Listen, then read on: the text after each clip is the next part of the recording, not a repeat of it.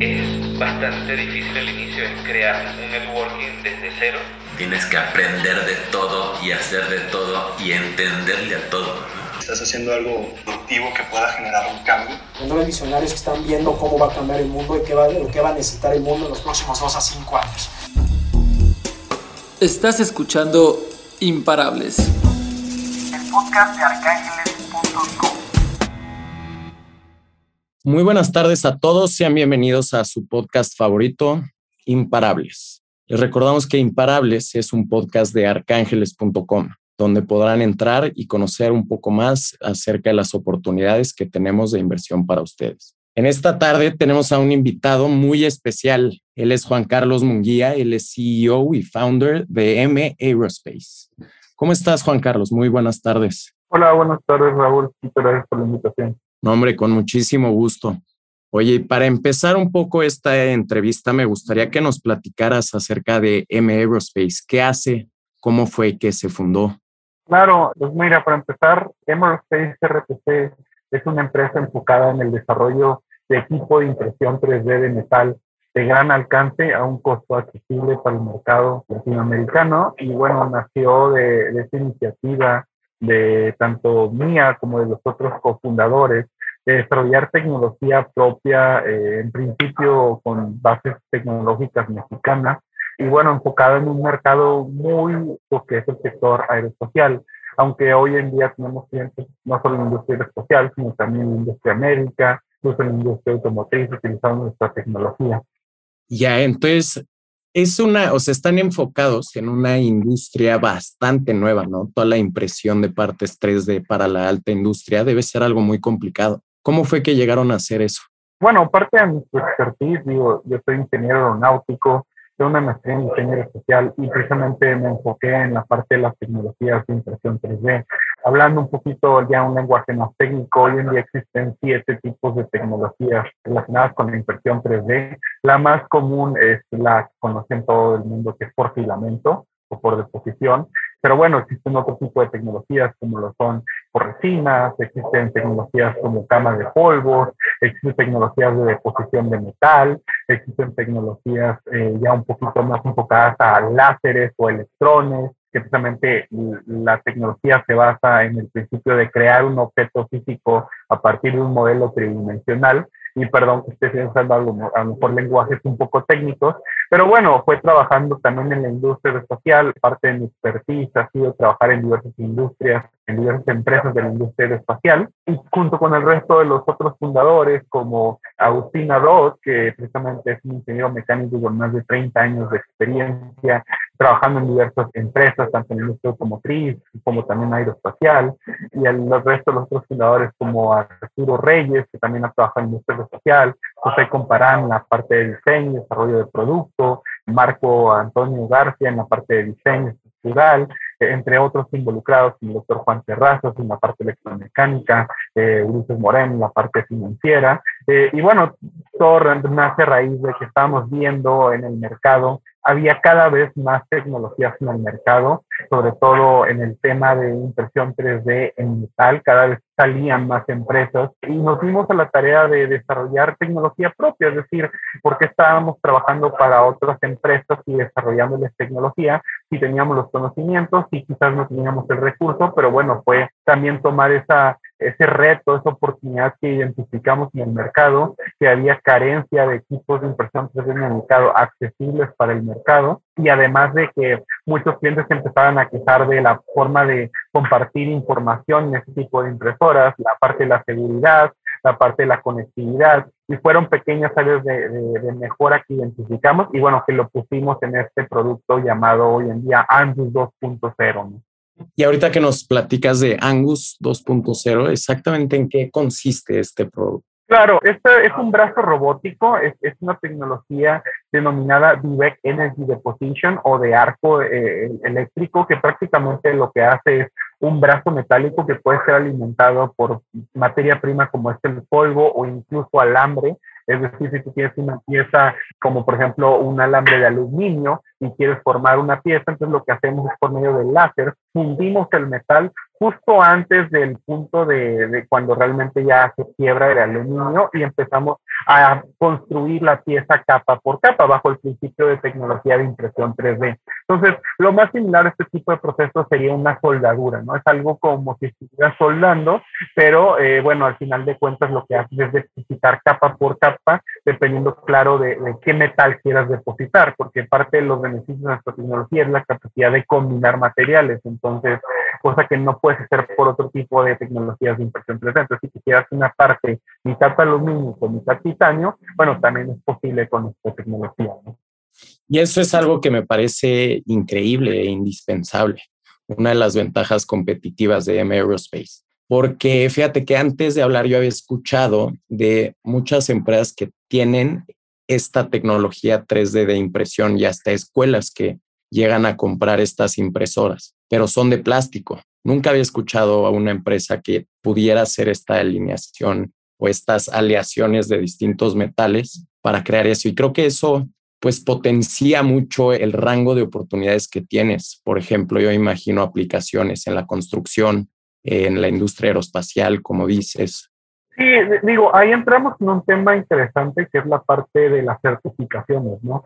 En industrias tan reguladas muchas veces pues depende de, la trazabilidad de los, de los materiales, también depende de las certificaciones, que a veces se vuelve algo complicado, ¿no? Y no el simple hecho que puedas construir una casa, por ejemplo, significa que puedas hacerlo en serie, ¿no? En la parte de construcción, por ejemplo, sí muchas veces nos han contactado de que, oye, puedes fabricar esto. No estamos nosotros certificados en la parte de, construcción, de es un, es un nicho completamente aislado de nosotros.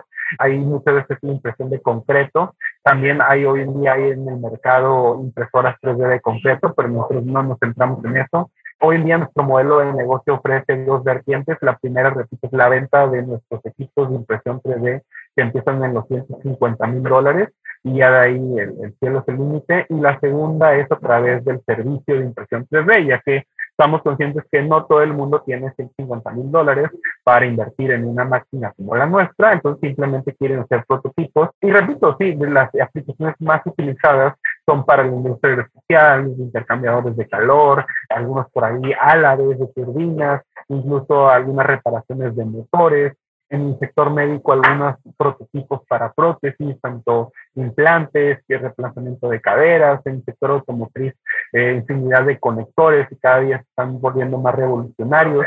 Y bueno, también recordarles que también digo, estamos conscientes de que muchas veces pasar de la etapa de un prototipo a una pieza final es complicado y es costosa, por eso también tenemos un área especializada en la parte de impresión de plásticos y que si bien no son equipos propios, es decir, no es de nuestra línea, pero sí manejamos de marcas reconocidas, entre ellas Stratos y 3D System, entre muchas otras, ¿no? Y también ofrecemos una gama de, de, equipos de bajo costo, pero ya es un poquito ya entrando más a, al negocio general de, de, la industria, ¿no? Y precisamente es para ofrecer a nuestros clientes toda esta gama de posibilidades con impresión 3D, ya que no es nueva la tecnología, repito, la impresión 3D ya lleva más de 20, 30 años en el mercado, pero en mercados como Latinoamérica sí es, es muy nuevo, ¿no? Y sobre todo, como mencionas tú, escuchar de impresoras de metal no se ha vuelto tan accesible, sobre todo por los costos de entrada, ¿no? Y es precisamente la primera barrera que queremos derribar y, y, que se vuelva algo más común, que más gente empiece a utilizar la impresión 3D de metal,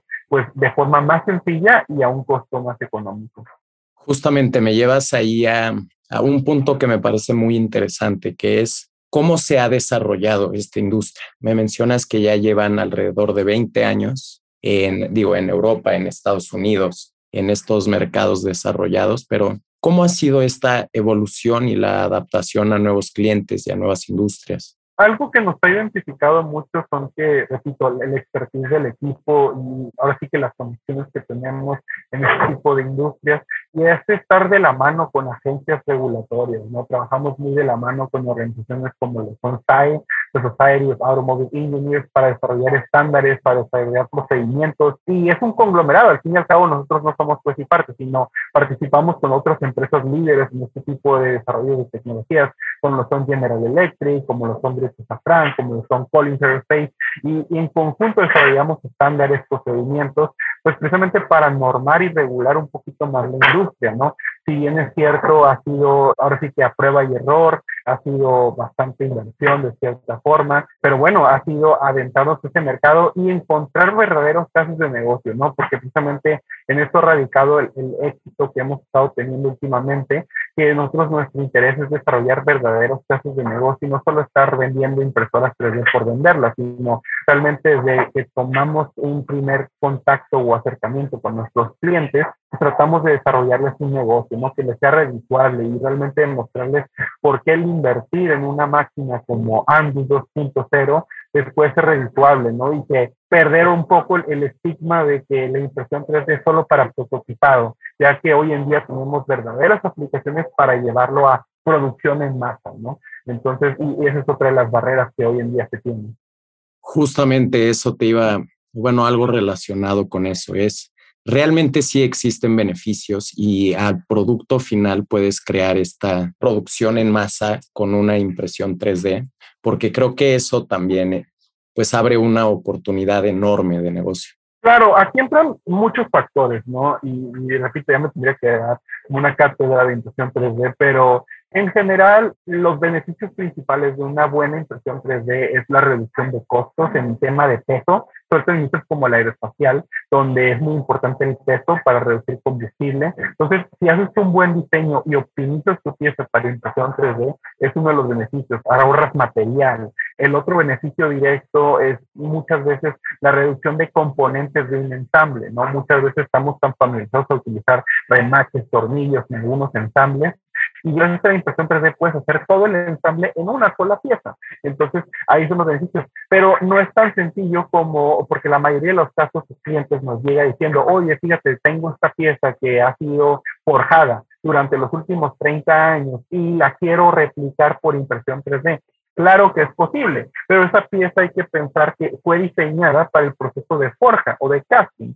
Entonces, a lo mejor el costo-beneficio ahí no va a ser redituable, porque realmente esa pieza está diseñada para otro proceso. Entonces, ahí es donde entramos nosotros en conjunto con nuestros clientes y decirle, ok, ¿qué quieres lograr aparte? O sea, ¿quieres reducir obviamente el costo? ¿Quieres reducir el tiempo de producción? Y entonces ya trabajamos en un diseño que está optimizado para la funcionalidad que el cliente quiere, ¿no? E incluso muchas veces podemos eh, aumentar la rigidez de ciertas piezas, etcétera, ¿no? Eh, y ahora volviendo a, la primera pregunta que hiciste, referente a la capacidad de producción. ¿Por qué escogimos la industria espacial? En principio, por los volúmenes no tan altos de las piezas, ¿no? Porque si bien es cierto, el proceso es lento, o sea, comparándolo con procesos tradicionales, si dos a la parte plástica, inyección de plástico, tú puedes conseguir fracciones de dólar una pieza y, y puedes hacer miles de piezas por hora. En la impresión 3D no es el caso, digo, existen procesos como en cama de polvos y quizás puedes ya estar compitiendo en cierta forma con procesos de inyección de plástico, pero en metal sigue siendo un proceso algo lento, ¿no? Estamos hablando que en promedio una pieza, y digo, esto va a depender mucho de qué material quieras imprimir, de qué tamaño, pero en promedio sí un film plate, o sea, una, una, una cámara de impresión, en promedio tardes de dos a tres días en imprimir una pieza, ¿no? Y ha habido casos que incluso tienes que dejar tu impresora prendida hasta toda una semana. Entonces, para una sola pieza, ¿no? Entonces, por si tienes que ser muy cuidadoso en qué tipo de aplicaciones quieres utilizarlo. Y también dependiendo del cliente, ¿no? Digo, eh, a veces nos ha tocado casos muy particulares de, de, piezas que quieren replicar de algunos coches ahí muy particulares y es porque, oye, es que ya mi proveedor ya de plano, o sea, fui a la agencia y me dijeron, no, desde, o sea, no encuentro esta pieza. Entonces, nos la puedes, ok, bueno, entonces tienes que entender que primero tienes que recrear un modelo tridimensional que tiene una inversión ahí, porque tienes que tener ese modelo y luego lo que te va a costar fabricarla, ¿no? Pero si de plano no tienes ningún otro método para fabricarlo, entonces realmente se vuelve un método bastante interesante. O si lo quieres personalizar, he tocado clientes que quieren hacer productos únicos y ahí es donde realmente entra en beneficio. Le llamamos formas orgánicas, ¿no? Formas, mientras más estético esté el producto o más bien tenga diferentes features, entonces se vuelve mucho más eh, factible utilizar la impresión 3D, ¿no? Claramente nos hablas ahí que lo importante es la eficiencia, ¿no? Y trabajar de la mano con cada cliente para entender cuáles son sus necesidades y cómo es que pueden ahorrarle, ya sea en combustible, ya sea en demás cosas. Y también aquí, permíteme un comentario, yo actualmente creo que sé que la industria se lleva haciendo con un proceso manual y artesanal la creación de estas piezas, pero pues yo confiaría muchísimo más hoy en día con los avances que hay en la tecnología y en la impresión 3D. Siento que puedes llegar a un nivel de detalle milimétrico que a mano no podría ser posible. Bueno, esto es un, comentario, de tu parte, pero repito, ¿no? Cada material, digo, hoy en día tenemos disponibles cuatro materiales que son aluminio, titanio, 5NEL, 625, 718, y son los materiales básicos que estamos manejando. Sí hemos hecho pruebas con otros materiales como bronce, cobre, pero sí representan otros retos. Y con cada material, con cada pieza, tienen nuevas pruebas que tienen que hacer. Esto es un conjunto que hacemos con nuestros partners, también de pruebas tanto destructivas como no destructivas, sobre todo para garantizar la, la durabilidad de las piezas, ¿no? Entonces, cada caso es, es, aislado, pero repito, cada día estamos trabajando en conjunto para desarrollar nuevos materiales, para desarrollar nuevos procedimientos y sobre todo garantizar la seguridad de los usos finales de las piezas, ¿no? Y esto pues va a ir madurando conforme la tecnología se siga desarrollando. Les recordamos que Imparables es un podcast de arcángeles.com. Este episodio fue patrocinado por Shuttle Central, una empresa de nuestro portafolio. Descarga la nueva aplicación de Shuttle Central y úsala para todos tus viajes. Regresamos al episodio. Juan Carlos, y pasando un poco al lado de los números, ¿nos podrías platicar cómo ha sido este proceso? ¿Qué clientes tienes? Si nos podrías dar algunos ejemplos de las piezas que les has eh, o que han mandado a hacer contigo. Claro, desgraciadamente digo, por varios acuerdos de confidencialidad que tenemos en, en, algunas industrias, no podemos mencionar todos los tipos de aplicaciones, pero digo, de entre algunos clientes que podemos mencionar, se encuentran, por ejemplo, Amphenol, Furukawa, Kenworth, ambos de la industria automotriz, algunos aeroespaciales, industria médica, como Cardinal Health, entonces eh, son por mencionar algunos, Ride Machines, y repito, las aplicaciones también han sido variados, desde intercambiadores de calor, algunos conectores, algunos ductos, álaves que se han tenido que reparar. Eh, bueno, por mencionar algunos, ¿no? Este, repito, cada caso es diferente. Casi siempre lo que buscamos es reducir los tiempos de fabricación y sobre todo también que tenga una mejora, ya sea en la en el peso del componente o en la cantidad de componentes que lleva el ensamble o, buscar alguna eficiencia. Claro, y también me imagino que cada industria de estas tiene su, su ciclo diferente, ¿no? Y esto me lleva a preguntarte cómo es la recurrencia de los clientes, qué tanto te compran o ¿Cómo ha sido esta historia? Mira, eso también es muy variado. Hoy en día, hablando un poquito ya de la atracción que hemos generado últimamente, si bien es cierto, pues el COVID vino a afectar un poco el flujo normal de compra-venta de, insumos, de materia prima y todo, bueno, nosotros empezamos en el 2018, hasta la fecha hemos generado un poco más de 200 mil dólares en revenue, en ventas, y bueno, ha sido también parte de labor de, de desarrollar casos de negocio. Tenemos clientes que son recurrentes de mes a mes que piden piezas, pero puede ser muy variado porque no es lo mismo una pieza de 30 centímetros a una pieza de un metro de longitud. O sea, eh, entonces sí puedes, o sea, en el mundo de la impresión 3D, cuando alguien se acerca y nos dice, ¿cuánto me cuesta fabricar esto? Híjole, o sea, ¿qué material quieres? ¿Quieres un plástico? ¿Quieres un metal? Pues, ¿cuál va a ser el tamaño? ¿Qué tipo de relleno vas a querer de la pieza? ¿La quieres hueca? ¿La quieres completamente sólida? Pues son todos los factores, ¿no? Entonces, se puede imprimir una pieza con plástico quizás desde los 5 dólares, o sea, y de ahí el cielo es el límite, no sé, piezas de 1000, 2000 dólares en materiales como Ultem 985, en el caso de metales, tuvimos el caso de un cliente, un destapador, que quiso desarrollar un destapador único, pagó por un destapador como 130 dólares, entonces, este, entonces sí, tenemos ese tipo de casos, ¿no? Este, donde tú puedes ir al Dollar Tree y comprarte un destapador por un dólar, ¿no? Pero este cliente quiso pagar su destapador de 130 dólares. Pero bueno, también tenemos, digo, casos de, de clientes que ordenan piezas de rango de entre 2.000, 3.000, 5.000 dólares, ¿no?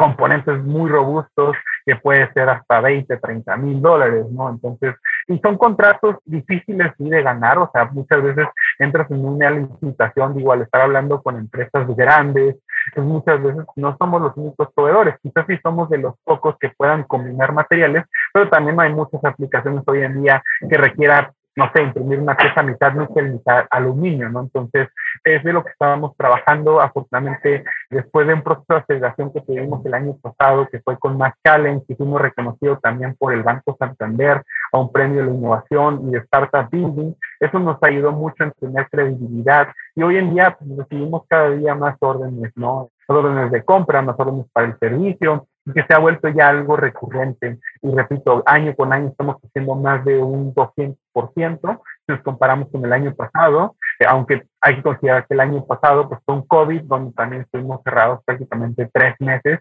completamente. Y bueno, hoy en día estamos, creo que, empezando el pie derecho, precisamente con, con todo esto, estamos también levantando una ronda de capital, estamos por cerrar nuestra ronda de 300 mil dólares y bueno, esto es para expandir precisamente nuestro tipo de trabajo, eh, cumplir con las órdenes de compra que ya tenemos y seguir creciendo, ¿no? Y expandir nuestro producto no solo en México y Estados Unidos, sino también expandir a Latinoamérica, e incluso mercados como europeos y asiáticos. Justamente, ¿y cómo es ese plan de expansión? ¿Cómo lo tienes marcado en cuanto a tiempos y en cuanto a adquisición de nuevos usuarios? ¿Cuáles son los objetivos a llegar con este levantamiento de capital que están haciendo? Mira, tenemos una meta bastante agresiva. Estamos que leyendo que para el 2026, es decir, en aproximadamente cuatro años, de cuatro o cinco años, estaremos generando más de 40 millones de ventas. Y eso va a ser por nuestros tres modelos de, venta. Uno es por los equipos, otro es el servicio de impresión 3D que te viene manejando, y otro es precisamente la venta de los insumos, ¿no? E, y el mantenimiento que viene asociado con los compra de los equipos, ¿no? Entonces, tenemos algo agresivo este 2022, queriendo generar un poco más de medio millón de dólares en venta, seguido del 2023, donde ahí sí vamos a estar creciendo un poco más de arriba de los 2 o 3 millones de dólares y el 2024 ya que tengamos más desarrollado nuestra planta y todo eso ya tener un crecimiento de arriba de los 5 millones de dólares para ir creciendo, repito, más de un 200% año sobre año y cómo lo estamos haciendo es a través de diversos trade shows, expos, también a través de nuestros programas referidos y sobre todo también a través de estrategias de inbound marketing que creemos que hoy en día las redes sociales y la parte de creación de contenido único es lo que nos puede llegar a generar mejores resultados en la captación de nuevos clientes. Sí, justamente. Y como bien nos mencionas ahorita, estos programas de aceleramiento te ayudan justamente a eso, ¿no? A poder hacer replicable tu modelo de negocio y que pueda crecer exponencialmente sin que se necesite, pues, aumentar tanto tu, tu burn rate, contratar a tantas personas. Y esto me lleva a preguntarte actualmente cuántas máquinas tienen a su servicio o cuántas plantas tienen, en dónde están ubicadas. Claro, mira, ahorita nuestros headquarters están en Austin, Texas, y nuestra planta de fabricación está en Mexicali, Baja California. De nuestra tecnología, hoy en día tenemos dos máquinas funcionando, está directamente para el servicio de impresión 3D, pero en capacidades, repito, tenemos también un área completa de impresión 3D, es tenemos más de 12 eh, impresoras con diferentes tecnologías, no solo la nuestra, que está al servicio, por decirlo, de la comunidad o de las empresas, y que precisamente ayudan a entender un poco más el uso de estas tecnologías y de poder comparar una contra otra, ¿no? Todo nuestro staff de ingeniería hoy en día está en, en Mexicali, ahí tenemos nuestro staff de diseño, traemos por ahí algunos planes de abrir una que otra sucursal precisamente para la distribución de nuestros productos y nuestros servicios. Próximamente, digo, todavía no puedo revelar un poquito las localizaciones, pero bueno, es parte de nuestro, de nuestro crecimiento, ¿no? Entonces, pero sí puedo decir que tenemos una gran capacidad hoy en día de producir piezas. La meta de este año son producir aproximadamente 250 mil piezas, o sea, con nuestros equipos. Y bueno, no es sobre la meta que estamos trabajando. Ya, buenísimo, Juan. Y para hacer esta última pregunta, que es la que más nos gusta dentro del podcast y es justo la pregunta que le da nombre a este proyecto, es, ¿qué hace de M Aerospace y de Juan Munguía alguien imparable? Yo creo que es la perseverancia, el hecho de no rendirnos. Digo, todos hemos enfrentado altos y bajos y, y retos importantes, pero yo creo que ha sido gracias a la perseverancia, al esfuerzo de todo el equipo de Medio Space, que realmente estamos en un punto bastante interesante donde después, repito, estar prácticamente tres meses cerrados y estuvimos a punto de quebrar, porque esa fue la realidad, hoy en día a través de todas las asesorías, montorías que nos han dado los diversos programas de aceleración que hemos participado y competencias y que estamos siendo posicionados como una marca líder en este tipo de tecnologías, pues sin duda somos pioneros, líderes en la industria de la impresión 3D de metal. Y bueno, es ahora el momento de seguir creciendo, ¿no? Y, y de ver hasta dónde podemos llevar esto. Muchísimas gracias, Juan. Y aquí también recordarle a todos los escuchas, a todas las personas que están allá atrás, que pueden ser socios de M Aerospace. Pueden ser socios a través de arcángeles.com. Solo tienen que registrarse, leer el prospecto de inversión, descargar el deck. Pueden entrar desde 3 mil pesos a estas industrias que realmente están creando innovación y están desarrollando a nuestros países latinoamericanos. Inviertan, inviertan en lo que quieren construir, inviertan en lo que quieren ver en el futuro y nada más. Importante que pues la innovación. ¿Tú algún mensaje que le quieras decir a nuestros escuchas, Juan? Claro, pues digo, nuevamente, como mencionaste, le hacemos la invitación a quien guste ser parte de este crecimiento. Y yo creo que son pocas de las oportunidades que puede haber como esta. Entonces, sí los invitamos a todos y también por ahí si hay algún otro emprendedor que nos está escuchando, digo, hacerles la invitación de que sigan emprendiendo, que sigan innovando en países como México, que seguro hay muchas áreas de oportunidad y a no rendirnos, ¿no? Entonces estamos todos juntos aquí emprendiendo y creando un nuevo ecosistema en México, un México más innovador. Un saludo. Me gusta mucho eso que mencionas al final, Juan. Y me lleva a la siguiente pregunta. ¿Qué consejo le darías a alguien que quiere emprender y no sabe cómo ya está dando sus primeros pasos? Claro, mi primer consejo sería eh, inténtalo, arriesgate, pero también hay que tomarlo con cuidado. No se trata de, oye, ya tengo mi, empleo, tengo mi empleo fijo y le quiero emprender y le voy a poner todo a este. No, realmente hay que irnos con cuidado. Primero, calar el mercado pero sí eh, recomiendo mucho el uso de incubadoras. A nosotros algo que nos sirvió mucho es acercarse a una incubadora. Hoy en día creo que hay más incubadoras en el país, este, incluso en universidades. Entonces, sí, para que le den un poco más estructura a la idea, que muchas veces, al menos en nuestro caso particular, que todos somos de, de background ingeniería, estamos muy obsesionados con nuestra tecnología, con nuestro producto, pero dejamos al lado las cosas a veces importantes de una empresa, que es la generación de dinero, tus clientes, la atracción, entender el mercado. Y bueno, eso precisamente acercarnos a procesos como de incubación nos abren un poco la, ventana de oportunidades. Eh, y bueno, ese sería, sería mi consejo, ¿no? Entonces, no rendirnos a hacer, eh, buscar las oportunidades de mercado y sí, recibir asesoría y mentoría, ¿no? Que siempre eh, es bien recibido. Juan, y una última cosa, eh, o una última pregunta más bien. Como inversionista no viajamos solos. Tú te has acercado a varios fondos de inversión. ¿Puedes platicar quién más está invirtiendo dentro de esta ronda? Claro, no quiero quemar a nadie en particular. Digo, nosotros estuvimos un tiempo ahí buscando inversión en México. Desgraciadamente, nuestra empresa, al ser B2B en mercados muy específicos y ser una empresa hardware. Es difícil encontrar financiamiento en, México, no imposible, pero sí es algo complicado. Y bueno, entonces tuvimos la oportunidad de precisamente de crear la empresa en Estados Unidos en un ecosistema eh, bastante emprendedor, le llamamos el, nuevo Silicon Valley aquí en Austin, Texas. Y afortunadamente hemos tenido la ventaja de que uno de nuestros ángeles inversionistas es una persona muy reconocida aquí en, en, en, Austin, Texas. Su nombre es Angelu. Él ha sido presidente de la Cámara de Comercio aquí en Austin. Y bueno, eh, precisamente gracias a networking eh, hemos tenido la oportunidad de conocer a personas muy interesantes y entre otros ángeles inversionistas de la región. Y hoy en día todo el capital ha venido de capital propio, lo que llamamos bootstrapping, de fondeo, de fondeo desde recursos de gobierno, cuando existían. Y bueno, hoy en día también nos está uniendo Brad Jenkins de Seed Round Capital, también una empresa bastante interesante e importante aquí en Estados Unidos. Y bueno, estamos en pláticas con otros ángeles inversionistas también reconocidos y por lo mismo les hago eh, la invitación nuevamente de que es hoy o nunca, repito, estamos por cerrar nuestra ronda de inversión aquí en Estados Unidos y pues es prácticamente es una oportunidad que digo, eh, son bienvenidos, eh, por eso les dimos el atrevimiento de Avexpon de invitarlos a, a, que si quieren unirse a hacer, antes de que cerremos esta ronda, son bienvenidos, ¿no? Pero bueno, es un poquito de, del overview y, y, también digo invitarlos, aquí el ecosistema en Austin está bastante interesante, una ciudad con mucho crecimiento tecnológico, desarrollo y creo que la forma más sencilla de representar este ecosistema es si no han visto la serie de HBO que se llama Startup, entonces, eh, entonces precisamente es un ecosistema muy similar, muy divertido, de mucho trabajo, de mucho esfuerzo, pero al final rinde frutos, ¿no?